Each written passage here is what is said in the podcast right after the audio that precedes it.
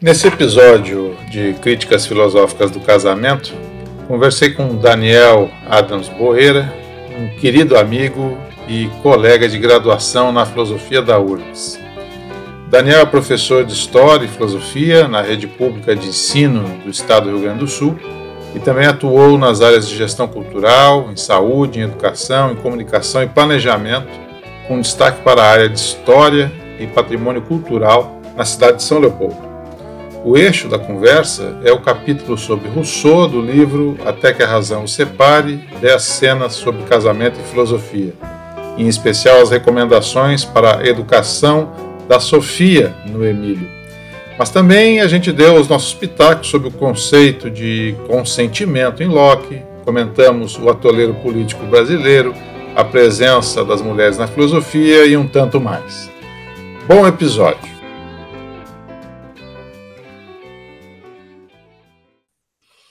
Bueno, então, Daniel, é uma satisfação aí estar contigo conversando sobre esse livro.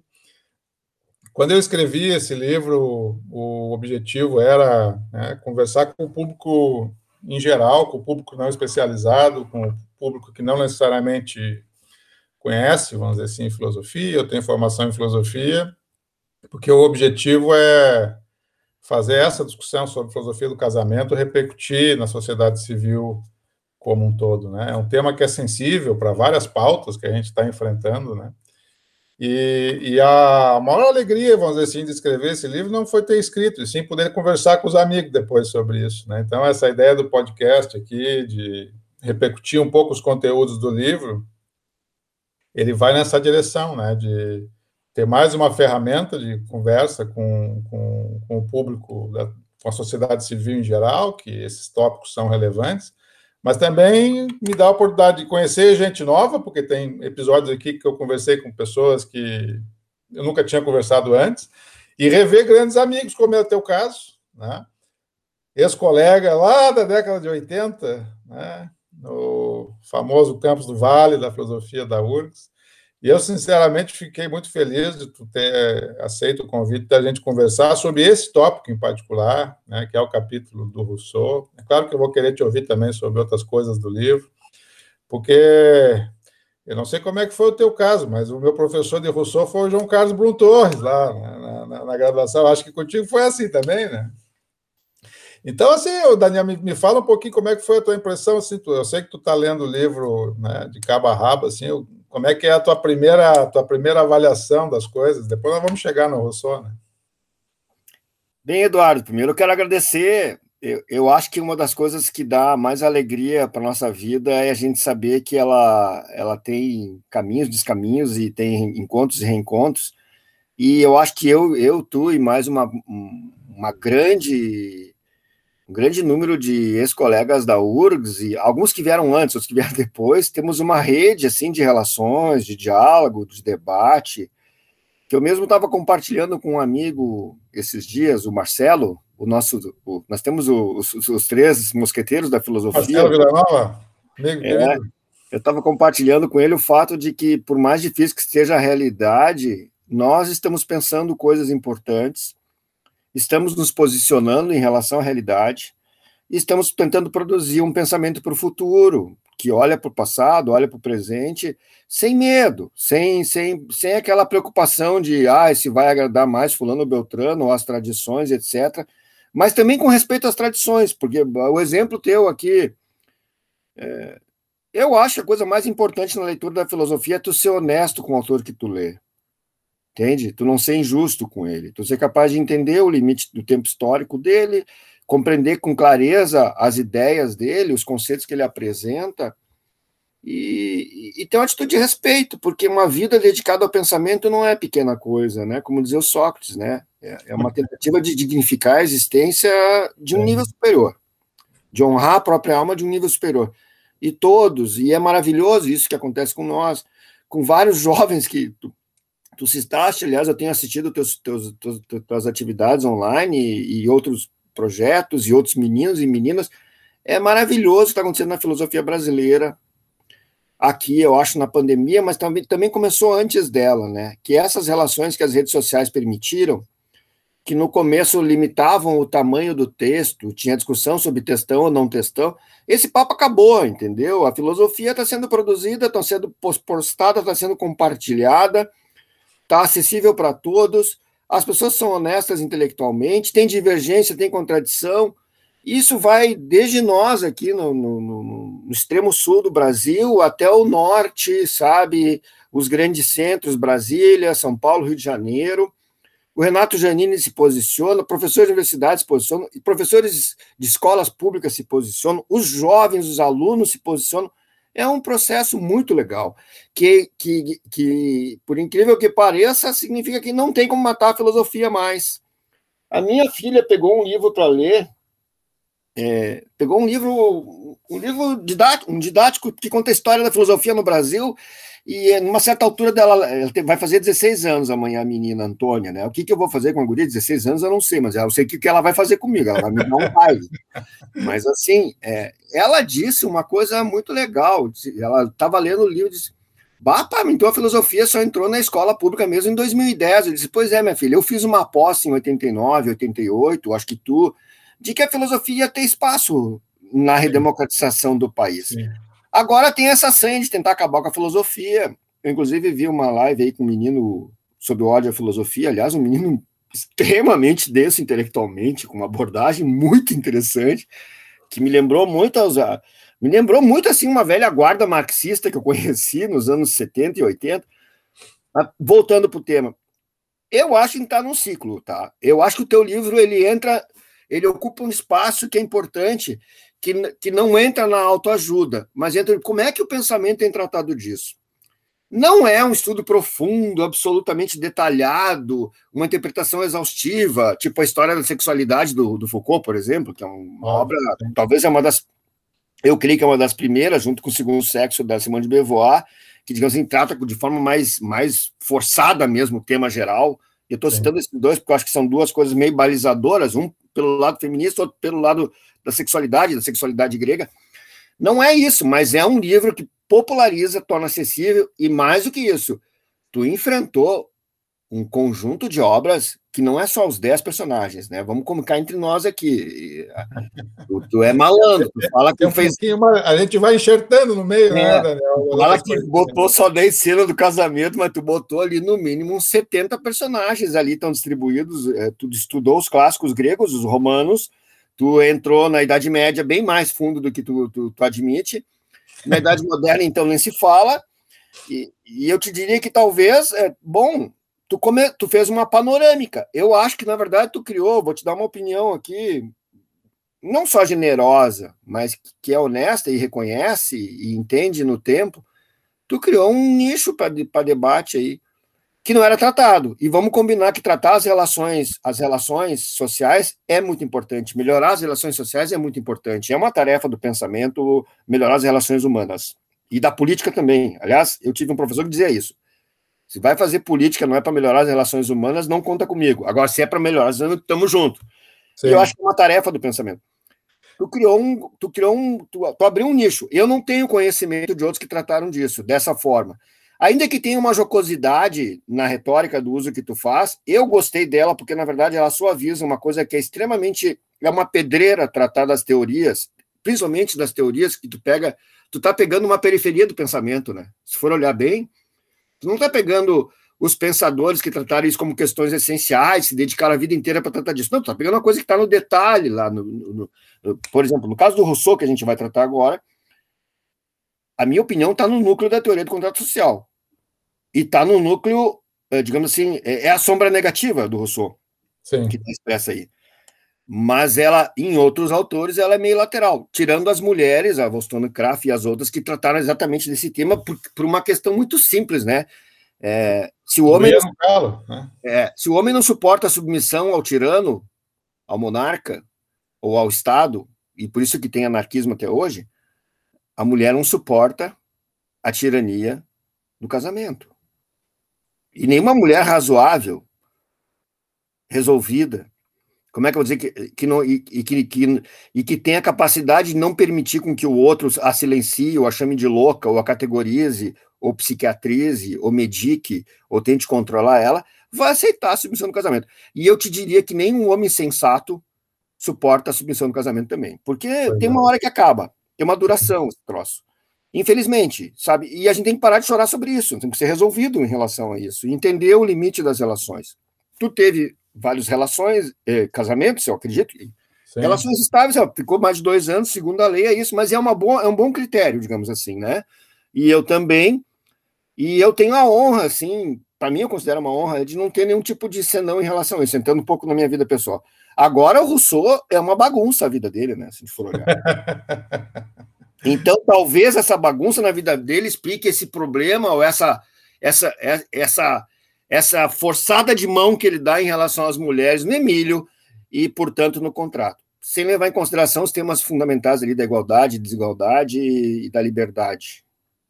Mas eu estava conversando contigo antes da gente fazer essa entrevista aqui pelo WhatsApp e tal, e tu, tu me lançou uma série de ideias na, nas nossas conversas prévias, e eu acho que tu tem um insight muito interessante sobre como que esse, esse tratamento desigual na personagem da Sofia, né, na, na, na pedagogia que é dirigida à, Sofia, acaba gerando um problema uh, ah, para a teoria do contrato, né? Assim, acaba gerando uma, uma, uma assimetria na teoria do contrato, né? E nós conversamos um pouquinho também sobre a palestra da professora Yara Frateste, né, da Unicamp, no último Vozes, né? E, e, eu queria que tu falasse um pouquinho sobre isso, assim, como essa ideia, né, de como que como que a pedagogia da Sofia acaba sendo um desafio para o contrato, né, para o contrato social em geral. É, eu primeiro quero dizer assim que a Yara foi extremamente precisa, né? É, eu tenho que elogiar também a Luciana Gobi, que fez atividade no, naquele seminário, tá? Ela apresentou a Peitman, que eu também não conhecia, que é uma autora que eu não conhecia, é, e me chamou muita atenção. A, é, é, é, engraçado porque a Luciana, tu percebe claramente uma relação afetiva com, com, com o autor, com o Rousseau. Sim, né? sim, a, a, Luciana está fazendo doutorado. Beijo nela, porque o, o Rousseau é de fato apaixonante. Sim. Porque tu pega a primeira obra dele, a a, sobre a desigualdade, é uma coisa fenomenal ler aquilo. E, e, ele tem sacadas assim contraintuitivas ou não usuais ou não mecânicas do ponto de vista do pensamento que deixa a gente maravilhado, porque o cara pensa na contramão do que, do que o pensamento automático reprodutivo pensa. Então ele é um meio ele é meio contracorrente, né? Mas voltando para a Yara, a Yara sacou muito bem uma coisa que é fundamental. Sim, é uma contradição. Não é um aspecto desolado, descuidado, é uma contradição. E é uma contradição que aí a gente pode também teorizar sobre disputa de narrativa. É uma contradição que deve ser investigada no sentido de ser justo na investigação e descobrir que eventos marcam essa contradição. Na minha opinião, é, tem peso muito alto a questão biográfica, e eu falei para os meus alunos, eu dei uma aula sobre, sobre Rousseau ontem, eu botei no quadro as, as, as teses lá, eu digo para aluno, terceiro ano, segundo ano, eu coloquei, ah, o problema é esse, vocês aceitam a submissão, meninas e meninos? Não, ninguém aceita a submissão. Pô, mas como é que a gente tem gente até hoje defendendo isso? Nós temos o presidente defendendo isso, a Damares defende isso, nós temos vereador, deputado, até prefeito, governador defendendo esse negócio de submissão das mulheres, até hoje. Como é que esse negócio está no meio de nós? Isso está no meio de nós, né? Fazendo aquela coisa ecumênica aqui. e eles me olharam e disse: é verdade, inclusive tem pais e mães que defendem isso, que sustentam essa posição de que tem que educar a filha para ser submissa, para satisfazer o homem, para cuidar da casa, etc, etc. Ou seja, é uma ideologia. Eu acho que o, o, o Rousseau e considerando o tempo dele, aí eu até pontuei isso. Pô, pessoal, no tempo do Rousseau, não tinha cidadania. Entende? Era assim, é, é, a nobreza, a aristocracia, a elite e a chinelagem, entendeu? E o Rousseau é um chinelão, vamos falar entre nós aqui, é um chinelão, que conseguiu ter alguma ascensão social, intelectual, virou um intelectual importante, porque ele ficou mancomunado com a senhora de Varens e teve apoio né, durante a existência dele por outros intelectuais.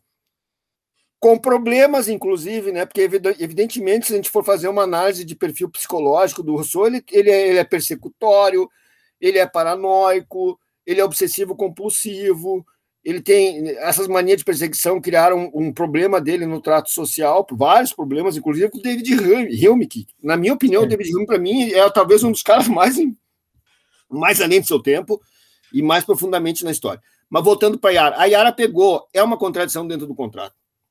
E é uma contradição infeliz, inclusive. Por isso eu, eu, eu, eu, eu titulei o texto, né? O contrato infeliz. É, eu... é, esse, esse teu título que tu deu para o texto, né? Para essa ideia, né? Do o contrato infeliz, eu acho muito, muito apropriado, muito apropriado. Né? Porque ele trai, né? Ele parte de uma situação de origem desigual, em que a liberdade tem limites, porque a gente não tem proteção, pegando a teoria do contrato tradicional, é o standard, é. né? O standard, estado de natureza, pouco importa se é o bom selvagem, se a gente está de boas na lagoa ou se a gente está em guerra, entendeu? Pouco importa isso, porque a verdade é assim, tem uma situação desigual, tem coisas que não se resolvem, é insatisfatório, surge uma necessidade, nós entendemos que tem essa necessidade, gera, gera necessidade de pactuar, nós precisamos escrever essa porcaria, porque se não escrever vai ter gente que dizer que não foi bem assim, que era outra coisa, que não era para isso, não era para aquilo, aí a gente constitui leis, e aí o resultado disso é uma porcaria, tu entendeu? Que, uhum. que gera submissão. Uhum. Nós estamos justamente tentando nos livrar da violência e a, e a violência é preservada. E esse é o problema do Estado, aliás, né? Agora, Sim. eu falei naquele áudio que eu te mandei, o problema do Estado é uma coisa, a sociedade se sustenta sem um acordo geral entre nós. É fácil levar o bagulho, entendeu? Com algumas avaliações de vez em quando, tem democracia num período, depois tem crises e tal, mas a gente vai levando, a sociedade e o Estado se mantém. Agora, o casamento não se sustenta.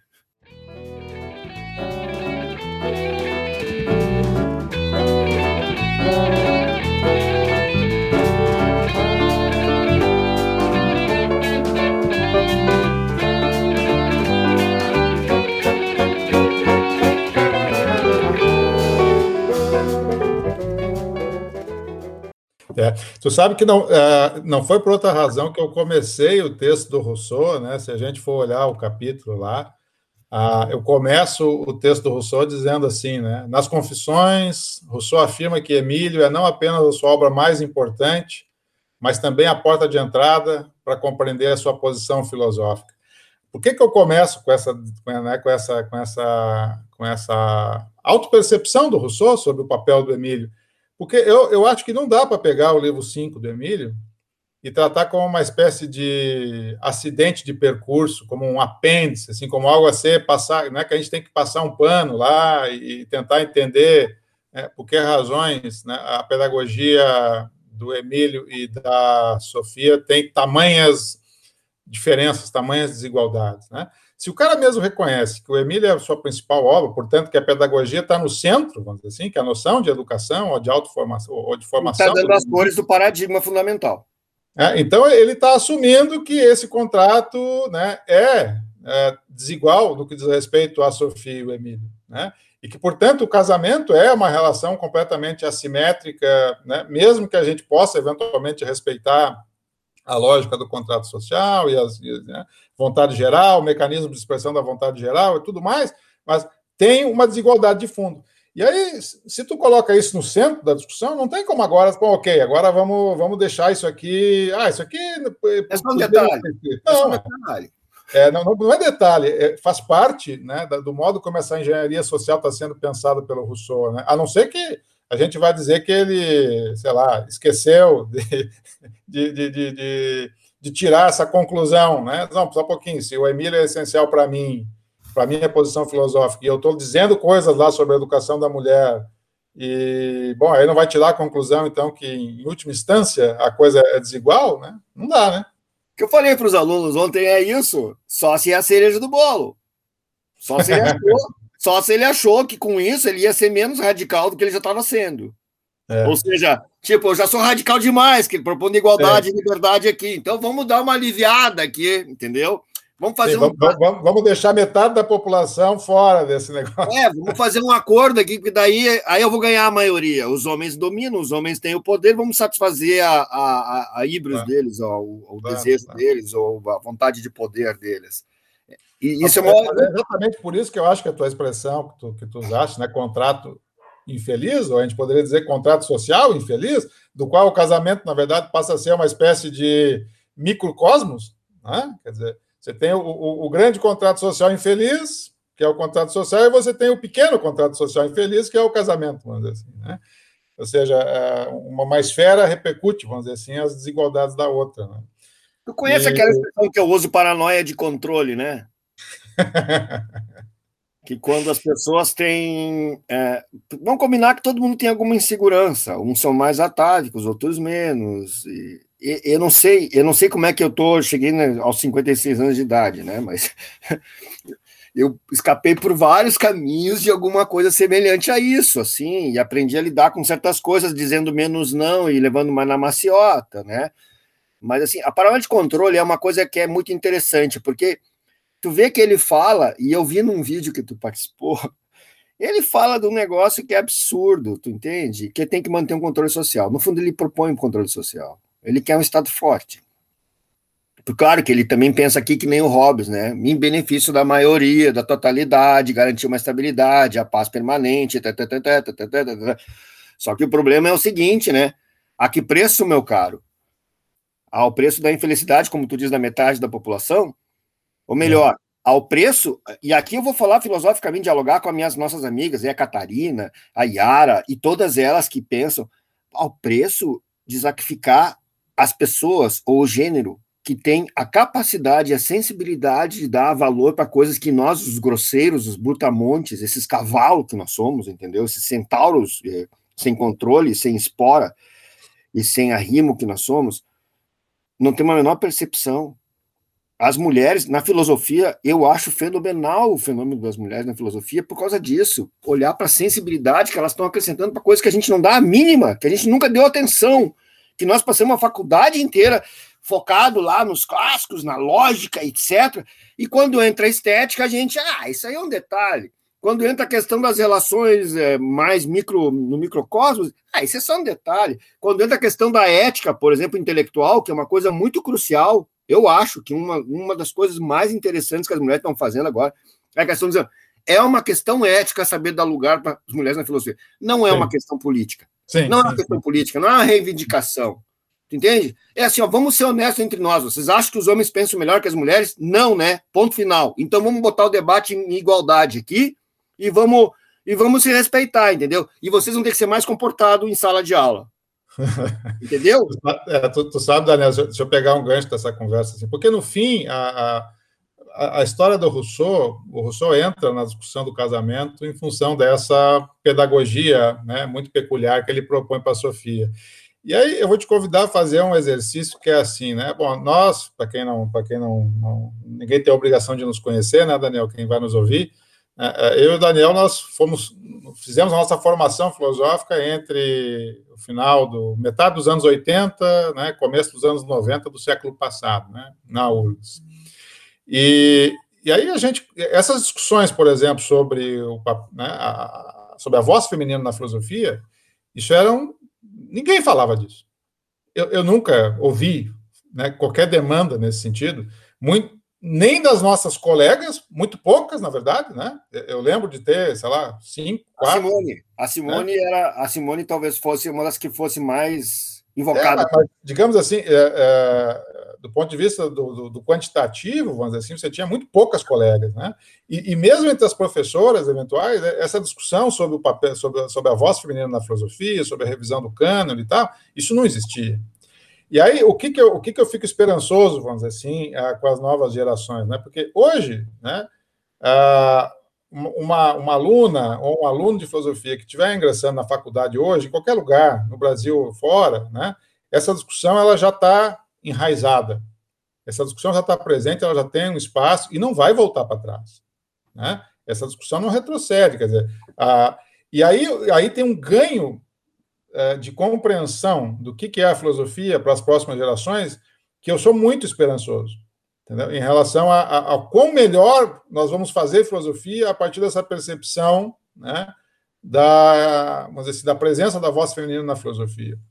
Não é por outra razão que esse livro né, ele é dividido cinco a cinco. Né? Você tem uh, cinco filósofos, cinco filósofos, e, e eu diria que não é por acaso também que nos capítulos sobre as filósofas é onde eu coloco o polo positivo. O é vetor, onde a coisa avança. É onde vetor, tem avanço. É, exato. O vetor das possibilidades na direção da solução dos, dos impasses do casamento são dados pelas, pelas filósofas, não pelos filósofos. Os filósofos aparecem, na verdade, ali como algo a ser superado. Você tem que resolver o problema do Santo Tomás, você tem que resolver o problema do Rousseau, você tem que resolver o problema do Locke, Claro, o, o, o, o, Russell aparece como um, né, com uma luz positiva, porque, né, afinal de contas, nós já estamos aí com um autor que, que já está no século XX, né, e é diferente. Mas e os outros estão ali para apanhar. Né? E era um libertário. É, não, o Russell, nessa discussão, ele é um ponto fora da curva. Mas todos os outros, né, o Locke, o Santo Tomás e o Rousseau em particular, eles entram na discussão para apanhar. É, mas o Locke, o Locke ainda tem. Eu, por exemplo, tu sabe que eu, eu acho que eu te contei uma vez. Eu fui estudar o Locke, eu fui dar atenção para ele agora, nos anos 2000 em diante. Sim. E aí comprei as obras dele, comecei a ler, disse que esse cara, eu comecei a me dar conta da, da, da, da do, do liame conceitual interno na teoria dele. Cara, o conceito de consentimento é uma obra-prima. Sim, sim, sim. É assim, ó, esse cara, aí ele acertou a mão definitivamente porque é isso que é fundamental, entende? Eu não sei se tu participou de um debate uma vez sobre o livro de filosofia política de um ex-professor nosso, em que daqui a pouco ele, ele usava no livro dele, em vários momentos, ele, eu peguei, comprei o livro, li o livro e marquei, pô, cara, toda hora que ele vai, tem a hora do acordo, do, do, do de construir consenso, e fazer assim, ele coloca colaboração. Aham. E aí eu, eu questionei ele numa palestra, gerou um mal-estar, porque ele era intocável, inatingível, muito superior a todos nós, né? Acima do, do céu e da terra. Eu não preciso dizer o que aconteceu com ele depois, né? Foi apoiar certas coisas aí que a gente nem quer falar. Eu nem quero citar Sim, o nome. É, é, esse, é, esse é aquele da autobiografia, aquele? É, não, eu nem vou citar o nome porque assim é, é uma tristeza, tá? Eu acho que o pensamento tem que ser levado é. a sério. As pessoas têm direito de errar, todos nós vamos errar, nós erramos na, na, na fecundação, erramos em montes, mas mas, tipo, tem coisas que não se deve defender. Defender a colaboração, e aí eu fiz a ironia com colaboracionismo na época, e falei da questão do conhecimento.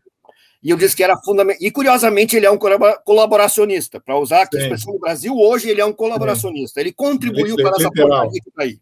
Né? Ele, filosoficamente, teoricamente, ele colocou sua caneta a serviço da colaboração com o golpe e com essa lambança que nós estamos vivendo hoje, que levou a mais de 500 mil mortes. Um amigo meu diz, inclusive, que tem que botar todo mundo na cadeia, tem que fazer que nem a Alemanha depois da Segunda Guerra Mundial, entendeu? Tem que impugnar esses caras politicamente, desconstituir os partidos deles, desconstituir a posição deles, fazer, fazer viver um ostracismo, um exílio, no mínimo, para dar uma boa lição, porque a gente tem que ter responsabilidade pública, não dá para fazer essa coisa arada, usar a caneta para dizer, para como é que para agradar os poderosos. Entendi. Né? Eu acho que o colaboracionismo, e eu e na época eu estava num tema, num tema, eu estava num tema lá nos anos 90 que era a questão do reconhecimento recíproco. Eu achava que era fundamental na constituição de qualquer tipo de acordo, tanto na linguagem como na política, na ética, na estética, o reconhecimento do outro. Mais tarde, na vida política, isso virou uma coisa fundamental para mim, que eu me dei conta, na prática, concreta, que se tu não reconhece o outro, seja quem for ele, não tem como fazer acordo tu não reconhece o direito que o outro tem de ter uma perspectiva própria, de ter necessidades singulares, diferenciadas das tuas, por diferença material, por diferença intelectual, que seja o que seja, entendeu? Se tu não conhece o outro com respeito, não tem como construir acordo, como fazer paz, sabe? E tu pode ter um consenso com um dissenso interno. Não é impossível construir um acordo com, com, com generosidade, tranquilidade e honestidade com o outro que é diferente. Agora, esses caras não, eles acham que eles acham que vão. É a paixão do absoluto, que eu chamo, né? Eu, eu escrevi um outro texto sobre a vertigem do Heidegger, que num debate aí com o Érico Andrade. É, que essa paixão do absoluto gera uma vertigem, tu entende? E daqui a pouco o cara esquece da singularidade e ele acha que vai fechar a questão com o conceito, e o conceito dele está resolvido, e todo mundo tem que aceitar isso, porque ele é mais racional que os outros. Sim. E envolve argumento de autoridade, envolve muita teoria, e, na minha opinião, envolve uma empulhação. É quase como o pecado original que o Rousseau identifica lá, né? Dizer que essa terra aqui é minha. Não, esse conceito aqui é meu. Portanto, é assim que tem que ser a partir de agora, sabe? Nós temos que, nós temos que dizer não. Nós temos que fazer aquilo que o Rousseau disse. E, aliás, essa é, é essa é uma das grandes sacadas do Rousseau, né? O cara que botou uma cerca em volta da terra engambelou todo mundo, entende? E nós temos que, não, temos que aprender a não aceitar. E isso que eu acho que as mulheres estão fazendo. Porque, de fato, tinha um cercadinho em volta da filosofia, em volta do meio intelectual, é, que dizia que pensador é só os homens. Quando teve aquela. Então, essa, essa, implosão do cercadinho filosófico que a gente está observando hoje, vamos dizer assim, né? uh, em especial em função da pressão ética e política, como tu disseste, né, da, da, da, da, da comunidade das filósofas no Brasil e fora, né, eu acho que isso é um ganho tremendo, né, e é, e é, e é mais uma razão para não passar pano para o Emílio, quer dizer, é mais uma razão para a gente dizer, não, aqui a coisa, né, a, a, a, teoria desanda como um todo, né? Não é um uhum. apêndice, não é uma coisa que, ah, ok, tem o um contrato social, ah, mas tem umas bobagens lá que ele escreveu Mas, sobre detalhe, a sociedade. conhece isso, vamos olhar porque é importante. Isso, isso. É, essa discussão tem que ir para o centro. Uma das razões que, que me levou a, a, a, pensar sobre esses temas do casamento e tal, tem, tem, tem três conjuntos de razões, na verdade. Né? Um, tu mencionou muito rapidamente, que é autobiográfico, né? que é a história, bom, eu tive vários casamentos, né? e, e, vários deles não deram certo, e aí vem aquela pergunta, o que, que aconteceu ali? Né? Então tem essa, essa demanda autobiográfica, vamos dizer assim, que eu acho que é relevante, é importante, a gente tem que fazer filosofia sobre as coisas que nos incomodam, vamos dizer assim, na nossa vida. E um outro conjunto de questões que me levou a pensar sobre a filosofia do casamento é exatamente esse movimento neoconservador aí que a gente vive no mundo e no Brasil em particular, que quer engessar as formas de cooperação né, na, da família, quer, quer engessar, vamos dizer assim, o núcleo familiar em, em, num, num, modelo que já não, não, atende mais às demandas da sociedade civil. E tem um terceiro conjunto de, de, de considerações que é assim: a filosofia do casamento nos permite discutir tópicos muito essenciais em, em filosofia prática em geral. É uma intersecção de vários eixos de discussão que muito rapidamente, por exemplo, a gente começou falando aqui sobre o, sobre o Rousseau, daqui a pouquinho foi para o Locke, daqui a pouquinho foi para o contrato, daqui a pouquinho a gente já estava falando do, do, do, do, Bolsonaro e do, do, momento que a gente vive no Brasil. Por quê? Porque essas, essas, essas discussões estão conectadas e, e, a discussão do tipo peculiar de relação política e ética que é o casamento é, serve como uma espécie de agregador de todas essas questões, né? Então, eu acho que é perfeitamente possível a gente dar um curso de filosofia política e ética inteiro só falando de casamento. Você vai ter todas as coisas, né? Você vai ter todas as coisas sendo né, puxadas para esse centro gravitacional da relação do casamento, né? Não que todas as pessoas tenham que casar, mas essa ideia, vamos dizer assim, do, do, do, como que você arranja o casamento, como você pensa o casamento, acaba tendo repercussão para todos os lados, né?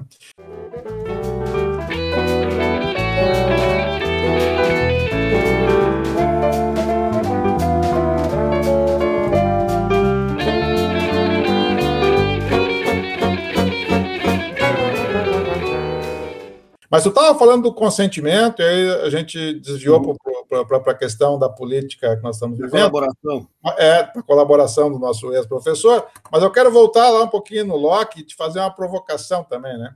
O que, que tu achou daquela história do, do, do, do, do nosso amigo Dilcinho? Cara, o Dilcinho é aquilo que é chamado de o gênio da raça. Eu, eu sinceramente, estou arrepiado aqui, me arrepiei aqui, porque o Dilcinho ele pegou, ele pegou a jogada.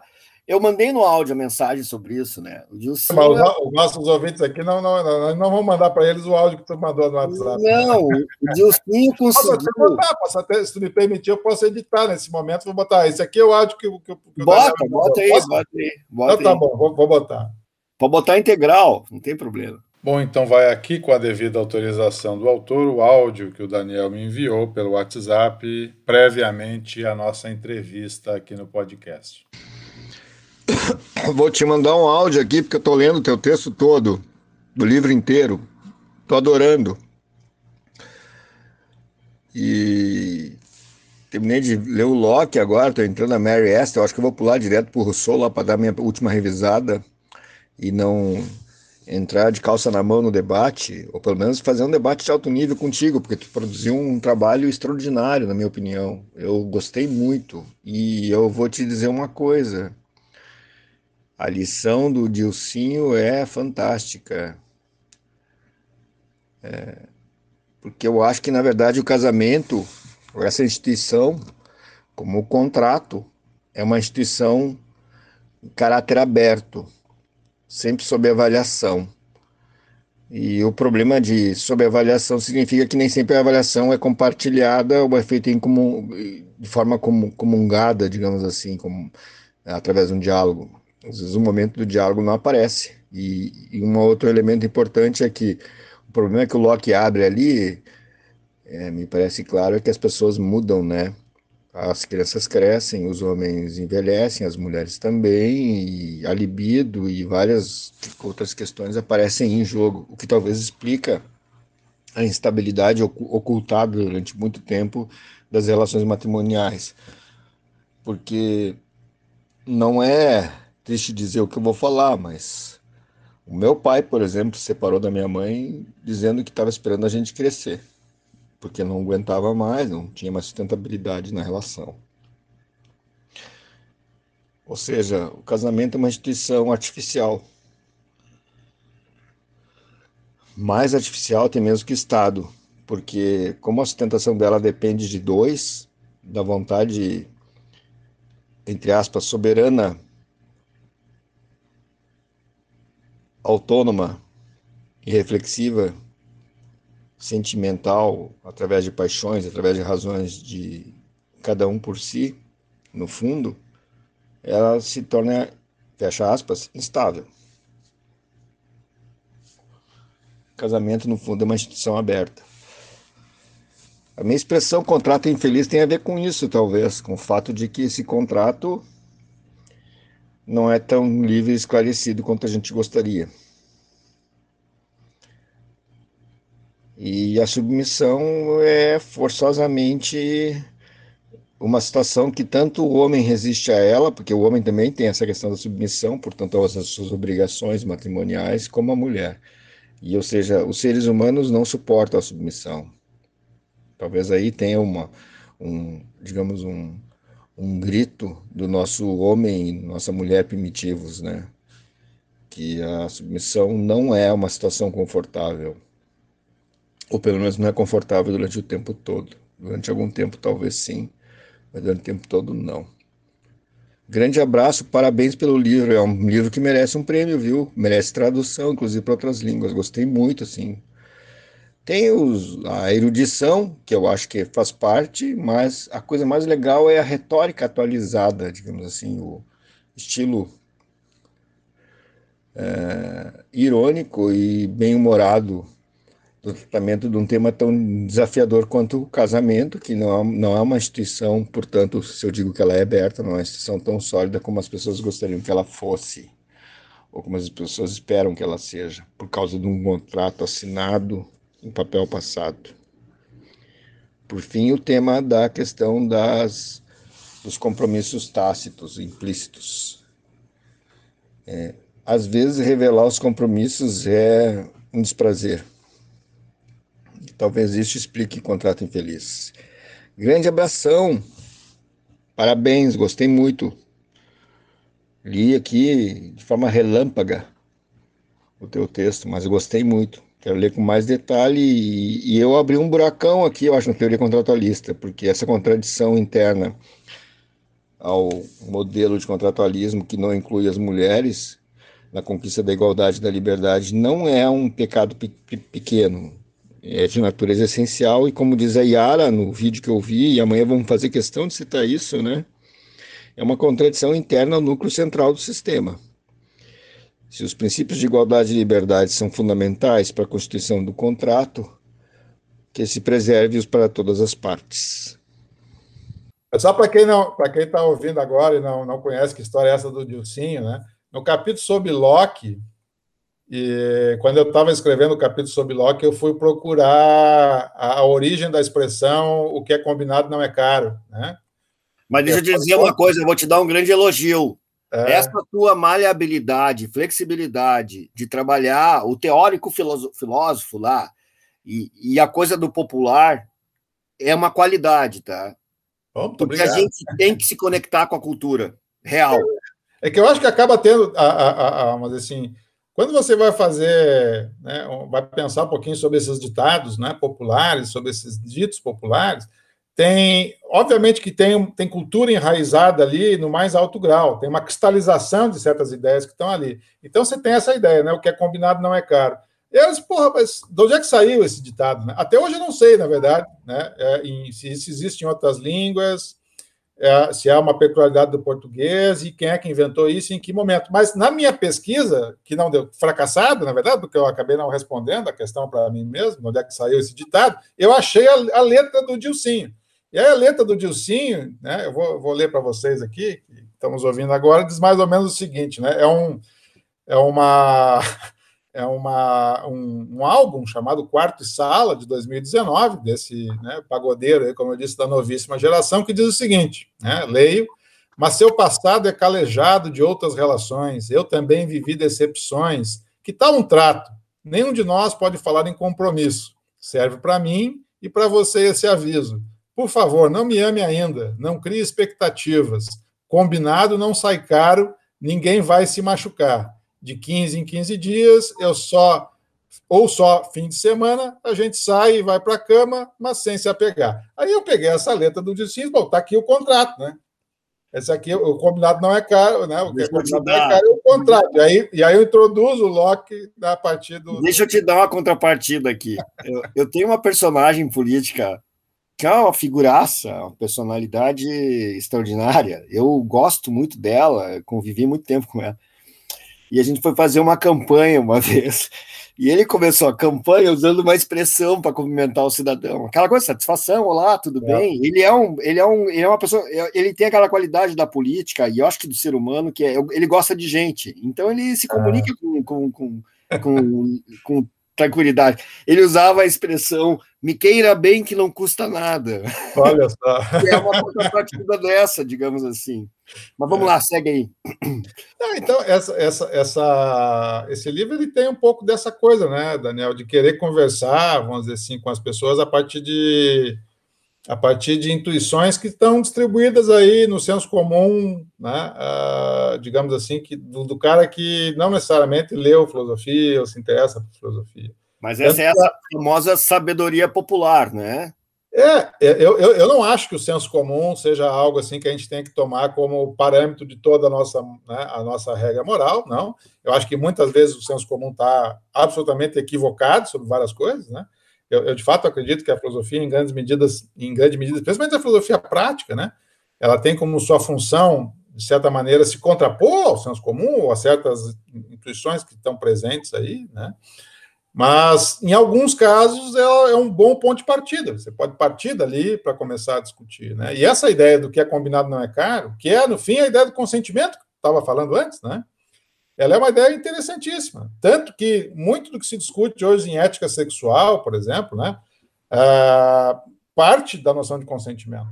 Né? E, e, a noção de consentimento é, digamos assim, do ponto de vista das, dos processos psicológicos pelos quais os indivíduos contratam é também um ponto de partida relevante. Né? Então, o Locke, ele, claro, ele é interessante, é, né, nessa discussão. Né? Por quê? Porque você consegue transferir para o casamento a noção de contrato, isso é explicitamente o que ele faz, né? Mas, é bom, aí tem que pensar também, né, como que a gente faz desse consentimento, desse, desse contrato, algo que atenda às necessidades do, do, nosso, da nossa diversidade e pluralismo contemporâneo. Né? para pegar para pegar um, um, aspecto que eu acho que, é, que, que eu também falei num dos textos que eu escrevi, eu acho que tem um aspecto que é fundamental no, na aproximação amorosa ele ocorre, tá? Que é o consentimento tácito. Que vamos combinar que é a arte de não de, a arte de assediar sem assediar com violência, digamos assim, né? Porque na verdade toda aproximação amorosa é uma forma de assédio, de, de de tentativa, proposta de engajamento, é, oferta, envolve aposta, expectativa, envolve uma dinâmica física e também verbal, na linguagem corporal e tal. Eu, e é por isso que quando eu falei do consentimento, eu penso ele na, nas duas dimensões: o consentimento expresso e o consentimento, digamos, em tácito, subentendido que ocorre muito na aproximação amorosa, porque tu não chega para alguém e diz, olha, eu quero ficar contigo. Entende? A linguagem que tu usa para dizer isso é outra. E, e, a linguagem que tu escuta do outro é de outra forma também. É corporal, é sinais. Tanto que tem gente que é especialista nisso, né? Se mexer no cabelo, não sei o quê, se virar o olho para não sei para onde, ter a interpretação da linguagem, né? Física.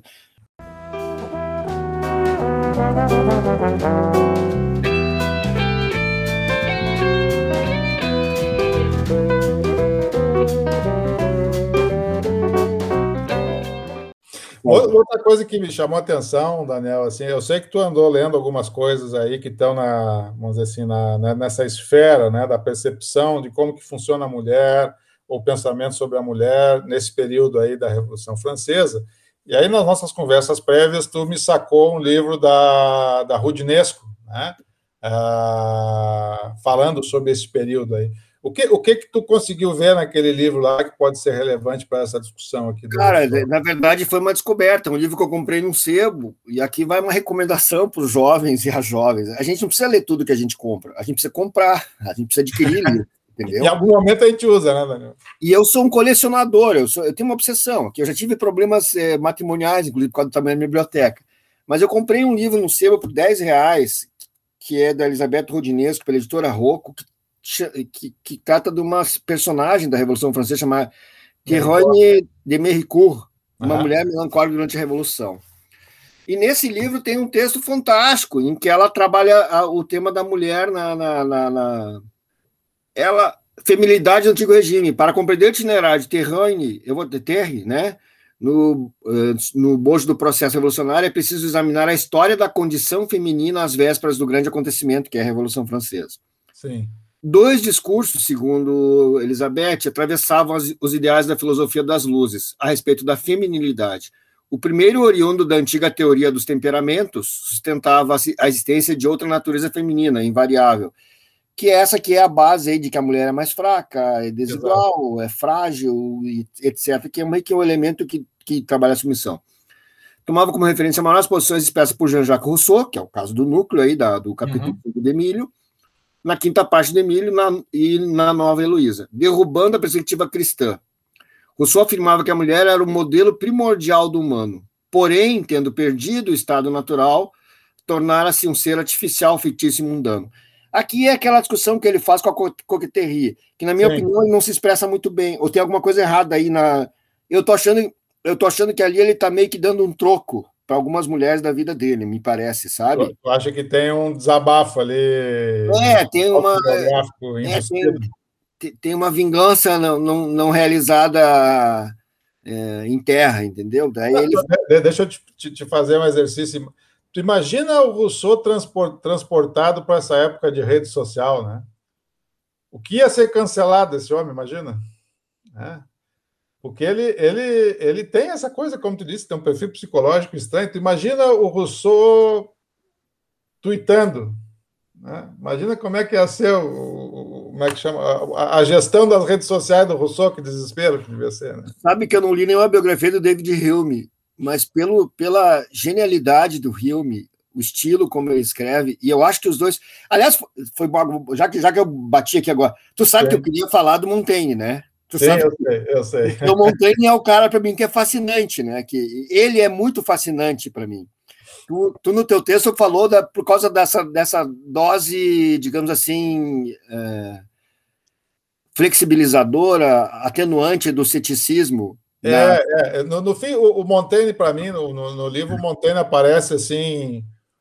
Claro, ele ajuda a, a fomentar a coisa da misoginia, ajuda a fomentar a coisa da misogamia, mas ele dá uma suavizada. Quer dizer, é, esse é que é o problema do Montaigne. Montaigne é, é, é super escorregadio, né? Ele é pós-moderno. Por um lado, ele te surpreende. Ele é o mais moderno dos modernos e é, é talvez mais pós-moderno que os pós-modernos. É verdade. Então, assim, é difícil você botar o, o Montaigne numa. Camisa de força. Uma, uma encruzilhada. Né? Ah, ok, agora vamos, vamos, vamos emparedar o Montaigne. É difícil, né? Então, eu, eu, eu, fui meio caridoso com o Montaigne, acho até, até mais do que ele merece, na, em, razão, em razão daqueles textos em particular que eu, que eu comento. Né? É, eu, eu ia citar o Montaigne para fazer essa ponte. Se o Rousseau conseguiu brigar com o David Hume, deve ter um problema com o Rousseau, não com o David Hume. É verdade. É, daí eu concordo. Aí eu concordo. Eu, tô, eu, eu, sou time Hume nessa discussão aí. É. Agora, eu ia te falar sobre isso que eu acho que tem a ver aqui. Né, eu vou usar cânone não no sentido de cânone por gênero, mas cânone por estilo literário ou estilo de escritura. Montaigne, David Hume e Rousseau certamente têm um parentesco literário e estilístico fenomenal, que vai chegar no Marx, por exemplo, em alguns textos do Marx também, que é que, que, aliás, e aqui eu vou fazer um elogio, que o teu texto um pouco brinca com, no fundo com isso, tá? Que é essa capacidade de dialogar com, com, com o trivial. Sim de não trabalhar só o teórico absoluto, entendeu? E que é o que, que é o que eu acho que o Faria ia gostar de ouvir isso, né? Que é o que nos aproxima da vida real, do raso, onde a existência realmente se realiza, que é na linguagem cotidiana, na linguagem é, que, que, que, todo mundo, qualquer um usa, entendeu?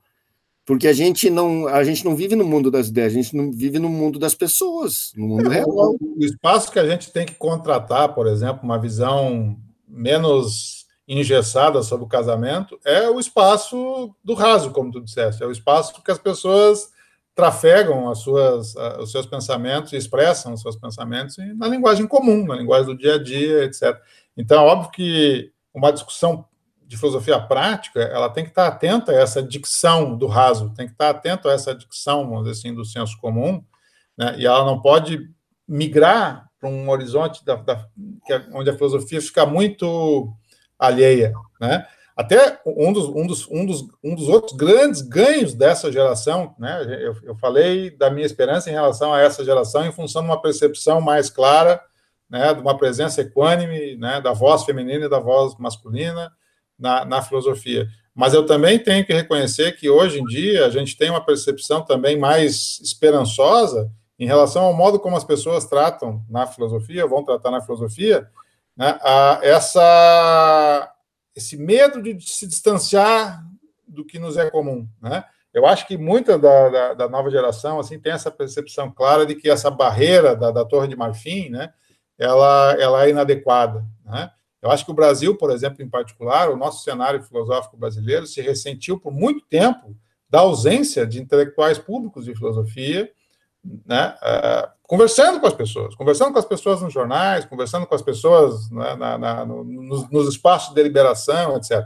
Houve, óbvio, óbvio, que tiveram personagens, mas eu acho que nós vamos ter ainda mais essa, é que eu posso, essa, essa, essa, uh, esse espaço de maior troca entre gente que está vindo com formação filosófica agora, que vai interagir de uma maneira muito mais profícua com a sociedade civil do que a nossa geração, por exemplo. Eu tenho essa esperança. Então, um pouco é isso, quer dizer, esse livro também tenta fazer né, é, essa discussão né, numa, numa linguagem que, propositalmente, estilisticamente, está desenhada para não ser uma barreira para as pessoas. Ao contrário, ela quer ser convidativa, né?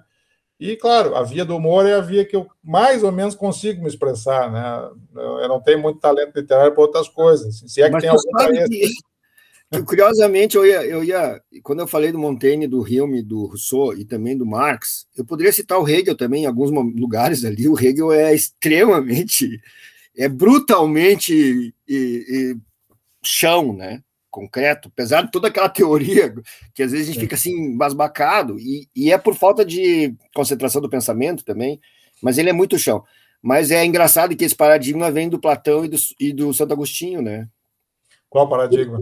Esse paradigma do acessível ao cidadão comum. Ah, sim, sim. sim. Os, os dois, o Aristóteles, por incrível que pareça, aquela coisa tratadística dele, que vai que, que, que, é, que é um pouco distante do pensamento sim. imediato, ainda que em algumas passagens da metafísica e outros textos, Ética Nicômaco, tu tem exemplos concretos para ilustrar a teoria, parece um pouco distante da realidade. Na Ética Nicômaco é um pouco mais próximo, mas na metafísica, uhum. em alguns lugares, tu tem coisas do mundo da vida diretamente tratadas para teorizar a substância etc. Mas o Platão é muito próximo, é muito próximo.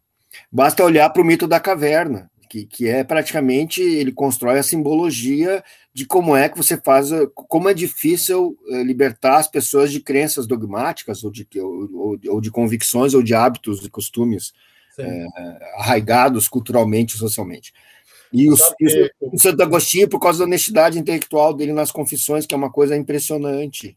Tu lê um cara que escreve aquilo que ele escreveu sobre a vida dele, inclusive sobre a, a concupiscência dele, Sim. de forma explícita e honesta, no século V depois de Cristo, é um troço quase assustadoramente verdadeiro, veraz e, e, e, e, atemporal, porque fala com nós hoje. É, não, não, não, é por outra razão que o Rousseau também, né? tem essa verve né, de querer falar com as pessoas e ter textos que são nessa direção, etc. Né? Ah, os devaneios, as próprias confissões, etc. E, e um pouco, do, né, ou pouco ou muito do charme do Rousseau vem, vem nessa direção. Né? É difícil você como é que eu posso dizer assim, criar uma antipatia profunda pelo Rousseau ah, em função dessa proximidade que ele tenta criar, né? É claro que isso não, não, não significa não, né, como eu disse, querer passar pano para as coisas que efetivamente não merecem passar pano, como é né, o caso específico que nos traz aqui hoje, que é a discussão da educação da Sofia. Né?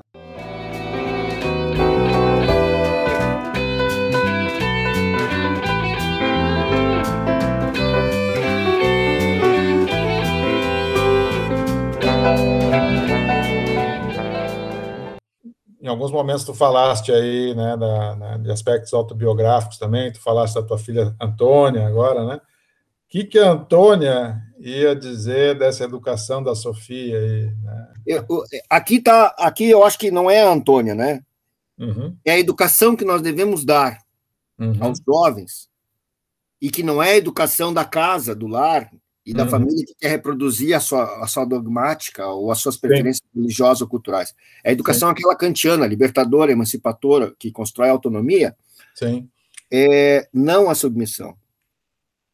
É, aí, nós aí... Temos, olha só, nós não constituímos o Estado para sermos submissos a ele. Nós constituímos o Estado voluntariamente para constituir um espaço de justiça, Sim. não de desigualdade ou assimetria entre os seres humanos. Exatamente. Então, é, é, de novo, né, volta ao tópico, né, como que a questão da educação como sendo um contraponto à família e não, como é que eu posso dizer assim, uma, uma, uma, uma extensão da família, né? Como que a educação como sendo exatamente um espaço assimétrico em relação à família, diferente, necessariamente tem que ser diferente em relação à família, porque é ali que você vai construir o espaço da autonomia. Então, a discussão da pedagogia, ela não pode ser né, uma discussão, de novo, voltando ao meu ponto, né, não pode ser uma discussão paralela, acessória, etc. ela é o miolo da coisa. Né? Então, mais uma vez, quer dizer, eu fico muito contente, por exemplo, no, no, no projeto Críticas Filosóficas do Casamento, que é o projeto que, que eu toco aqui na UFSM, do qual esse, esse livro é um, um, dos primeiros frutos do projeto, né? A maior parte da, da, dos integrantes são jovens pesquisadoras, né? jovens pesquisadoras da, da UFPEL, da própria UFSM, da URGS, né? que vieram se somar a, aos esforços de discutir isso aí. E eu, eu sinceramente, eh, Daniel, assim, eu, eu fico fascinado como é produtivo trabalhar com filósofos como a discussão flui de uma maneira, como é que eu posso dizer assim, muito mais produtiva, intelectualmente saudável, né, do que com filósofos. Eu, eu, sinceramente, eu não tive ainda na, a, a, a experiência de ter embate de egos discutindo com filósofas. Deixa eu te dar um exemplo. E a todo dia isso acontece com filósofos. Né? Deixa eu te dar um exemplo. Sendo um grande escudo defensor. Assim, né? Intocável. Os filósofos isso não ocorre, quer dizer, elas estão interessadas na ideia, estão interessadas no conceito. Mais ou menos, né? Na, na, nossa geração lá, a gente tinha um pré-clima disso, né? Entre nós, os colegas lá, né? Eu, eu pelo menos, acho que é por isso que a gente até hoje é amigo, né? Porque ninguém deu, ninguém, ninguém deu, ninguém deu, ninguém jogou baixo um com o outro, ao contrário, nós jogava francamente. Sim, sim. Nós tinha limitações, eu tinha limitações de formação, outros tinham limitações de outras coisas, paciência, mas a gente meio que se entendia e compartilhava e comungava e trocava coisas e, e comparava uns aos outros e competia também, mas era um negócio muito alto nível, eu acho. Eu acho que era, aí a gente tem que prestar as honras aqui, o Faria, o, o Bruno Torres, assim, que foram caras que criaram, digamos assim, esse papo reto na filosofia, digamos, né? sem, sem, sem titubeio. Ah, não estou gostando do que tu está falando, ou tu tá dizendo uma bobagem, ninguém ficava chateado e ia para casa chorando por causa disso. Ponto. É. Mesmo quando estava errado também, como a gente teve experiências nos quais alguns estavam errados, e a gente depois meio que Tipo, aí a, a, a, a, como é que é? A escrava trácia percebeu que alguém caiu no buraco, eu acho. eu ia usar um exemplo que é o seguinte: a minha primeira turma de que eu lecionei filosofia foi em 95, na Escola Técnica de Comércio da URGS, uhum. um contrato substituto. E eu conto essa história sempre. E eram, olha, tinha umas quase 40 alunas, todas de secretariado na uhum. escola técnica da URGS era feita uma seleção, tipo, quase um vestibular, como é para o Liberato aqui em Novo Hamburgo, como é em algumas escolas que era tipo assim, entrava na escola técnica da URGS, eu acho que ainda é, deve ser assim hoje, não sei como é que está lá, entrava na escola técnica da URGS meninas selecionadas, meninos selecionados por cursos de informática, biotecnologia, tem vários, vários cursos ali. Aquele prédio que ficava atrás do planetário. Agora ela é. saiu de lá, aquela área foi ocupada por um, um, outro instituto, nem, acho que é psicologia, não tenho certeza. Mas não importa. O fato é que eu tive uma turma de meninas, que foi minhas primeiras aulas de filosofia, que eu era muito. Eu sabia dos meus limites, então eu planejava aula por aula. E foi nessas turmas que eu dei as minhas aulas sobre Aristóteles, Descartes, Wittgenstein, com cinema junto, né? Que era é, eu dava lá Guerra do Fogo, Hamlet e Blade Runner, os filmes que eu usava. Cara, essa turma de meninas era um negócio maravilhoso. O nível de debate, de concentração, de dedicação delas. a um miserável professor de filosofia que estava ali tentando dar a primeira aula de filosofia da vida dele. Era muito fenomenal. Eu tenho amigas até hoje daquele período. Isso são aí 26 anos, entende? E as meninas, elas têm uma coisa, elas são mais papo direto mesmo, tá? Eu acho que é uma coisa característica. Os meninos são mais inseguros. Porque o menino parece que tem que entrar no, jogo, entrar no jogo já ganhando, entendeu? Ele não pode mostrar fragilidade. As mulheres não têm muito isso aí, tá? tá tipo, as mulheres olham na tua cara e já não levam pro coração diretamente. Os meninos, ah, oh, não, que isso, papapá. Salvo alguns mais, mais safos, digamos assim, como elas mesmas usam, ou aqueles moleque piranha, como elas designam também, que são os guris que, digamos assim, saem fora da curva e contrariam a média geral da meninada, dos, da gurizada. Mas as meninas são muito mais dadas e diretas. Eu tenho várias ex-alunas, muitas ex-alunas, que eu tenho muito mais contato intelectual e troca hoje do que alunos. Claro que eu também tenho os alunos, mas os alunos, os meninos, são mais inseguros. Eu acho que é uma síndrome da insegurança do menino, que é essa coisa de que quando ele entrar no jogo, ele tem que entrar ganhando, goleando e sendo campeão mundial. Que é um negócio maluco, que eu acho uma projeção, tá? Uma projeção danada e que prejudica muito os homens. Então, eu acho que a educação masculina, e eu, inclusive, abro aqui o debate, que é um tema sério que a gente tem que discutir, que é a educação, a nossa educação moral, sexual, afetiva e de gênero tem que ser tem que ser revisada. Nós temos que construir uma educação para isso, sabe? Não tem cabimento. Ninguém, a gente não vai aprender o que é casamento, o que é ser feliz na vida, olhando para o casal do pai e da mãe. Entende? É. Ou para o vizinho. Mas já tem uma percepção muito clara hoje, assim, de como que, especialmente na esfera da ética e da filosofia política de orientação feminista, de como que essas discussões acabam sendo, acabam tendo repercussões positivas para a educação dos homens. Né? Ah, ou seja, o, o, cara que parar para ler o Contrato Sexual, por exemplo, né? o livro da, da, da Pateman, né? Parar para ler aquele livro, ele vai ter um ganho cognitivo na percepção de como que essas assimetrias né, uh, se dão, e ele vai sair dali, como é que eu posso dizer assim, mais preparado para entender o que fazer para que essas, assimetrias não permaneçam, não, porque porque isso é ruim para todo mundo, entendeu? Uhum. Essa é, e, e, de novo esse de novo volta ao ponto, né, de que como que a a assimetria pedagógica entre o Emílio e a Sofia vai gerar problemas no contrato como um todo.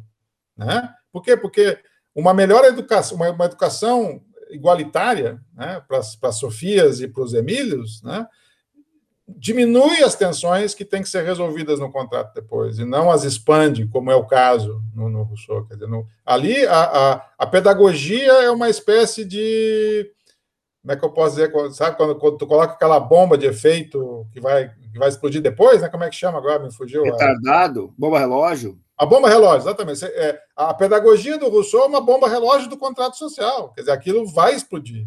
Hoje a gente está vendo isso, e é muito, e isso é um dos outros aspectos pelos quais a discussão da filosofia do casamento tem, tem autoras, né, que, que hoje para mim são fundamentais, como a Elizabeth Brake, né, a própria, a própria Jenkins, que são, participaram do nosso evento em janeiro, né, quando a gente lançou esse projeto de pesquisa, né, a, a, Claire Chambers, que é uma das, das autoras que eu, que eu, que, eu, discuto no livro e tal, como que, em última instância, a discussão sobre a esfera do casamento é uma discussão sobre como se reorganiza a sociedade.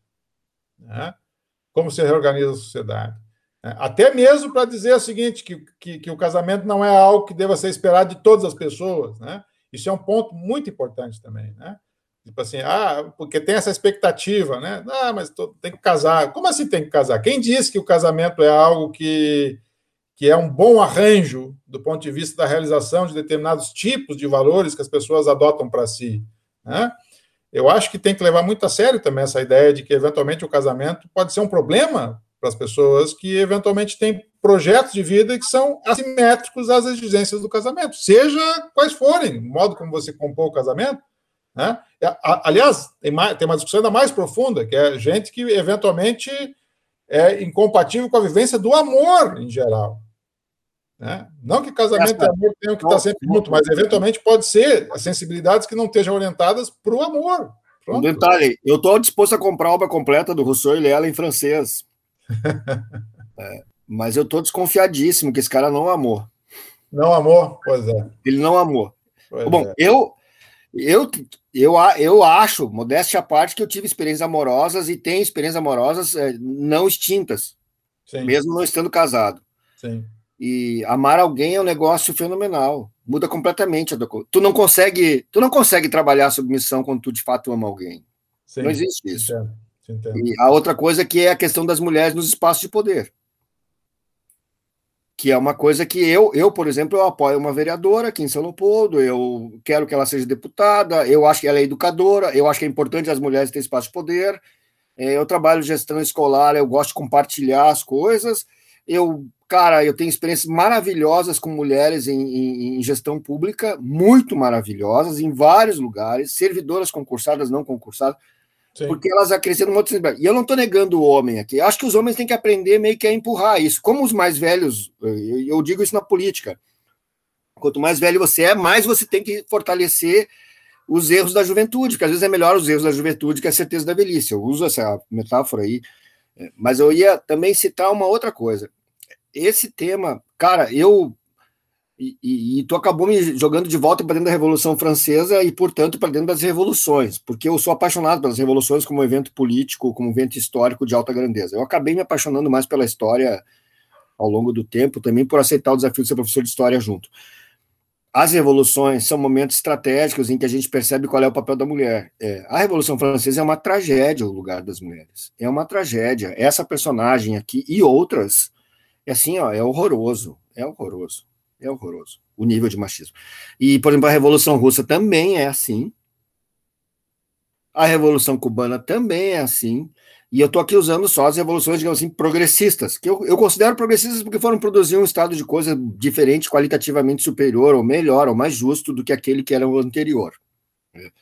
Ninguém vai me convencer que Cuba é uma revolução malvada, perversa, porque a, a cidade cubana hoje é muito melhor do que era, o povo vive melhor do que vivia, tem uma insuficiência material complicada, mas eles têm um estado de sociedade mais justo.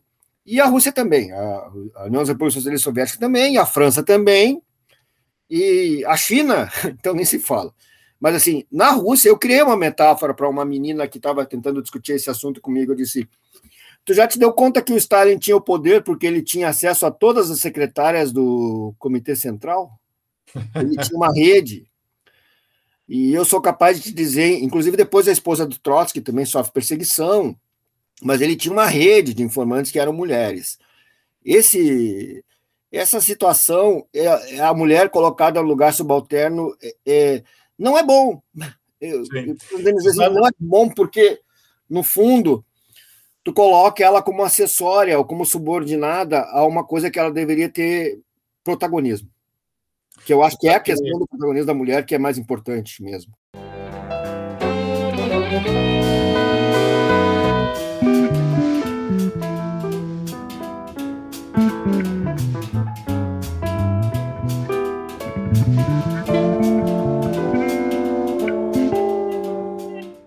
Ouvindo tu falar agora sobre mulheres e revolução, né?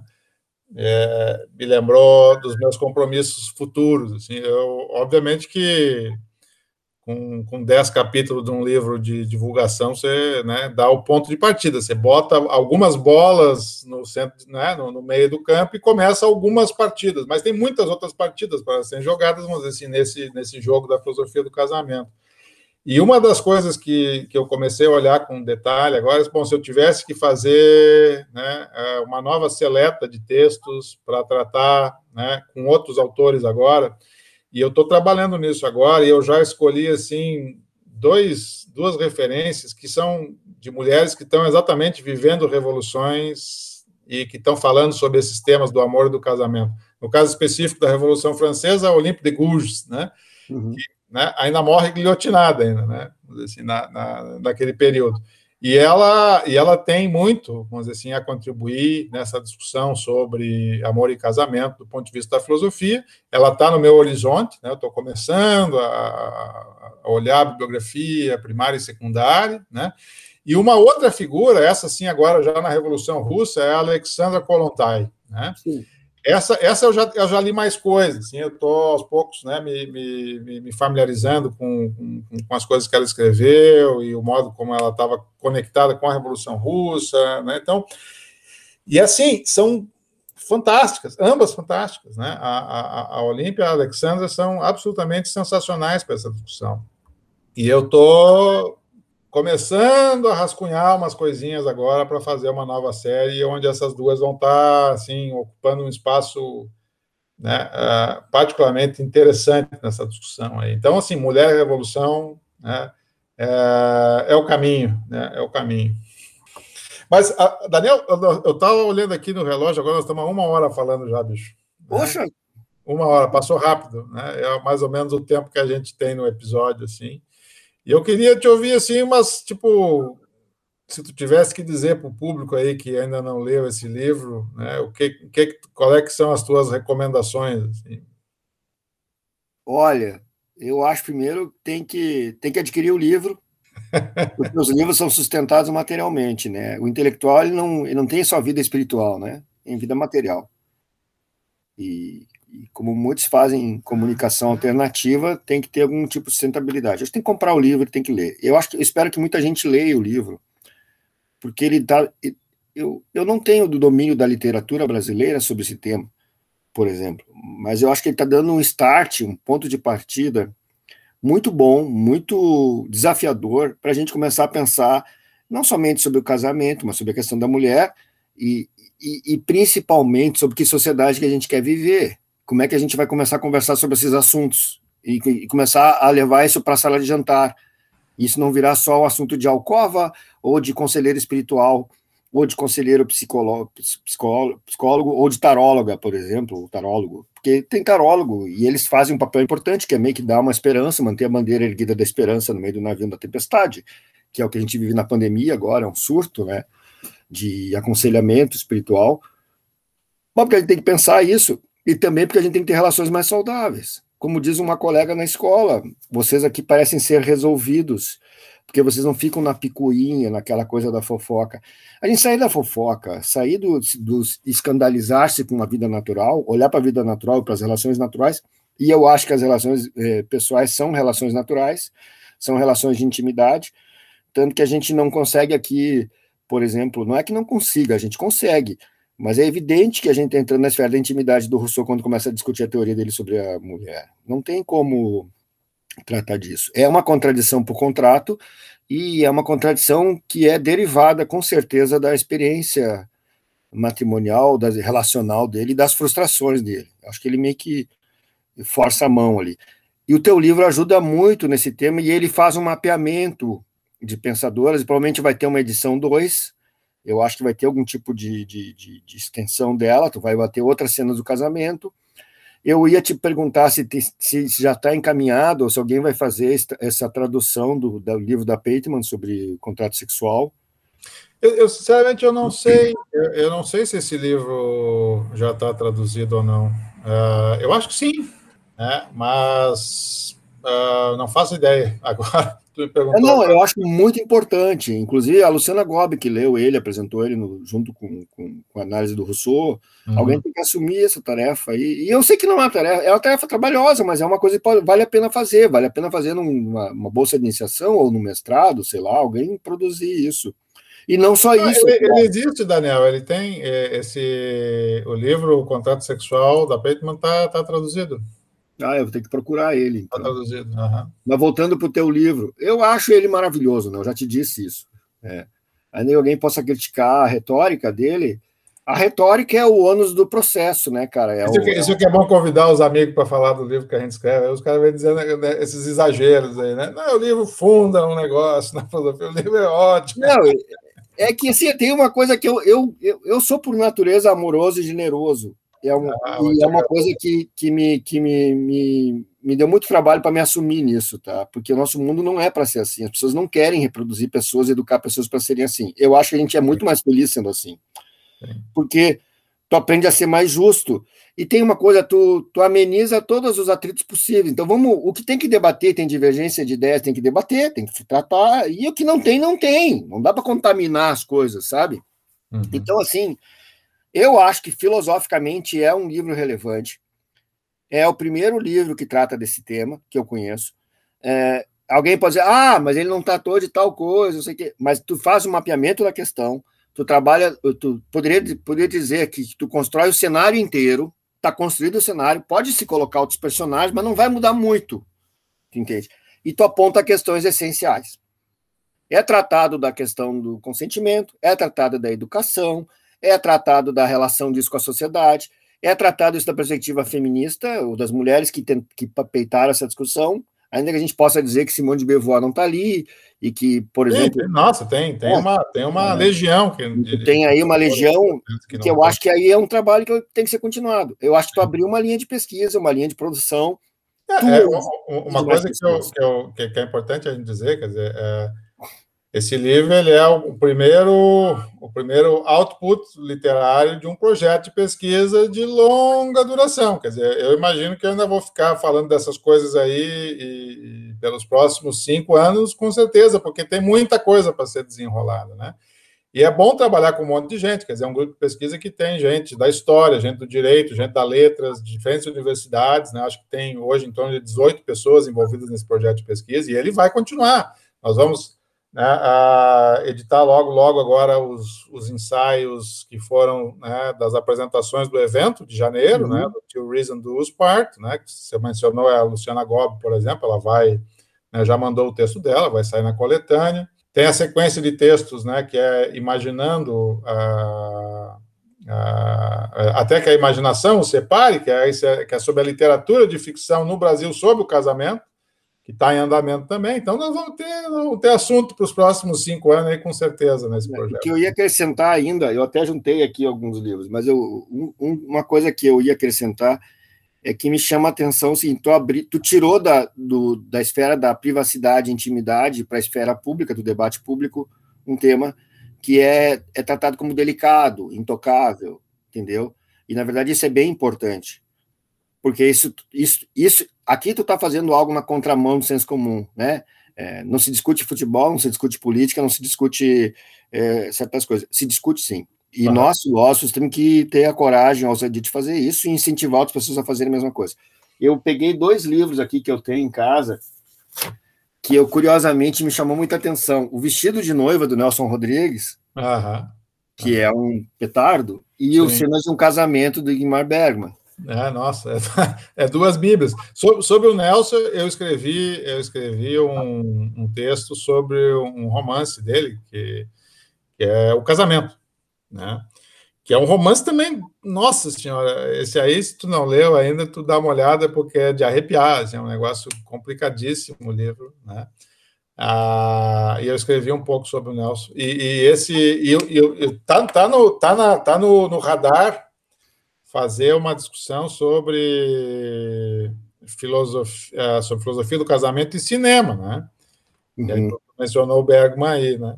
E, e, esse é outro negócio. Né? Eu comecei a fazer um, uma lista de filmes que tratam de, né, da temática do casamento de uma maneira direta, assim, e, cara, tem, tem joias, tem preciosidades, e, e eu espero que eu tenha fôlego e, e é, assim, tutano para poder fazer uma coisa decente sobre filosofia do casamento e cinema. sabe que a genial. A, a, job é, a, a matéria-prima para trabalhar é gigantesca e muito boa. Né? E aí eu vou botar duas, duas escritoras também, acho tanto a Jane Austen Sim. Por causa da questão da independência da mulher, que na verdade ela, é, na minha opinião, ela é, ela é, uma, é quase uma, ela é uma filha literária da Mary Wollstonecraft. Da, da, da, da Wollstonecraft, sim, sem dúvida.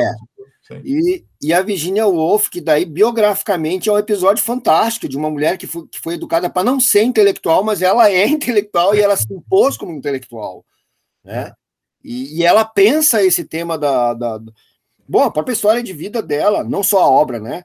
Sim. E aquele filme lindo de maravilhoso que é As Horas, que, cujo texto, o roteiro, também é muito bem escrito, sabe? É, eu acho que seria assim. E aqui eu estou compartilhando meio porque, tipo assim, alguém vai ouvir esse negócio e vai talvez conectar, ligar, ligar os pontos, como dizia o Steve Jobs, né? Sim. Ligar os pontos e ir para cima disso aí, e fazer aquilo que nem todo. Que... Vamos combinar que o que a gente está fazendo aqui é um mapeamento. Eu estou dando minhas contribuições singelas aqui, a DOC, é um mapeamento que espero que provoque as pessoas a se aprofundar mais nisso e cumprir essa tarefa coletiva, que, no, que aí entra o tema nosso, que talvez é a coisa mais bonita do nosso espírito filosófico, que tem a ver com os nossos, nossos formadores e formadoras.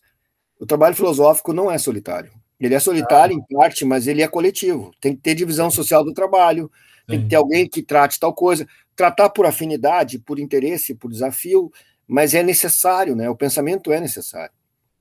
É, essa, essa, essa iniciativa, vamos dizer assim, de, de fazer essas conversas sobre o livro aqui, né, a conversa contigo aqui é um, é um, é um, é um exemplo, né, vai nessa linha, quer dizer, eu, eu sinceramente não consigo fazer filosofia, exceto né, na conversa com os, com os pares, né, com as pessoas, e quanto melhor e mais diversificada e mais ampla for essa conversa, né, uma coisa é você ficar conversando só com as pessoas que você já conhece, etc., a minha ideia é conversar com, com, quem quiser conversar sobre esse assunto, né? E eu tenho insistido até nas redes sociais, eu digo, olha, vamos, vamos, vamos falar sobre isso, vamos convidar as pessoas, né? E eu adoro quando aparecem pessoas assim, né, como o caso da Jéssica, por exemplo, com quem eu gravei o episódio sobre Pisan, eu nunca não conhecia, não, não tinha a mínima ideia. A gente foi se, conversa, foi se conversar pela primeira vez, já falando sobre Pisan, e foi uma conversa maravilhosa, né?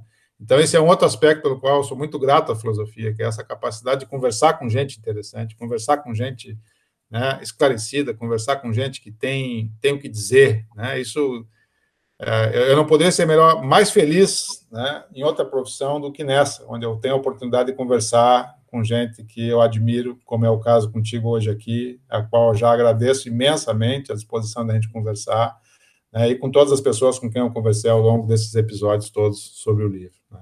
É um baita privilégio, né? Eu agora peguei aqui o livro do Cavel, né? Mais além das lágrimas. Ah, sim.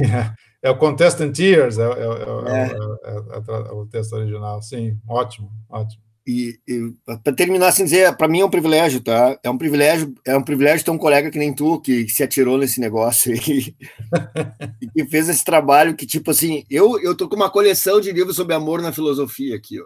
Nossa, não, aí quando tu entra na discussão, quando tu sai da, do nicho filosofia do casamento para filosofia do amor, aí a, coisa explode, porque tem, nossa, aí, aí Daniel, aí é, é um universo. Eu me dei o trabalho de, eu me dei o trabalho de tentar entender a relação da Simone de Beauvoir com Sartre, ah. né, aquele troço consentido dos dois, Sim. que é daí é o digamos o contrato aberto, de, efetivamente Sim. o contrato aberto, e essa coisa muito infeliz que é o Heidegger com a Ana Arendt, que na verdade mim é de uma infelicidade extraordinária.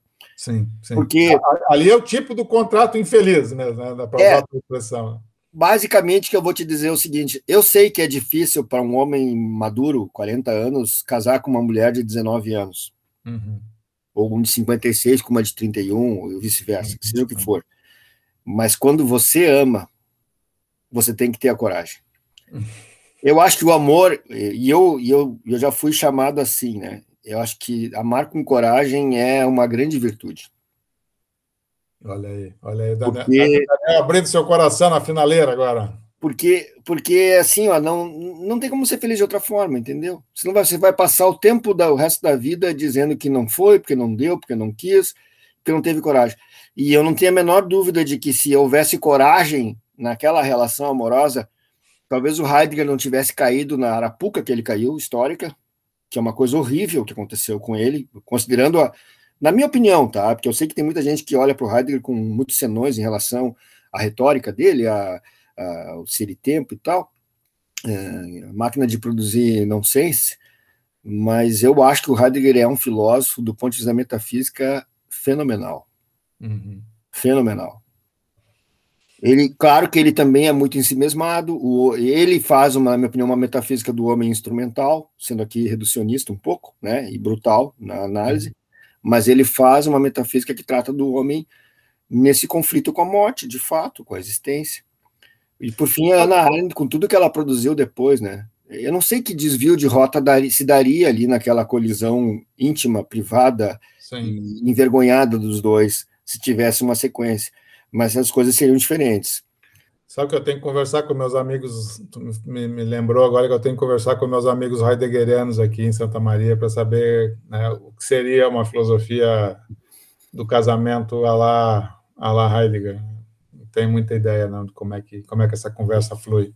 Mas, Daniel, acho que depois do teu, do, teu da, da tua declaração do amor corajoso aqui, eu acho que terminar com o Heidegger até seria uma, um anticlímax, né? Eu vou, eu vou, eu vou preferir né, que os nossos ouvintes fiquem com essa declaração aí do, do amor corajoso, porque no fim eu acho que é, é coragem que nos move né, em todos os momentos na vida. Né? É, e, pois e é. o momento em especial está nos exigindo bastante isso. Né? Isso aí.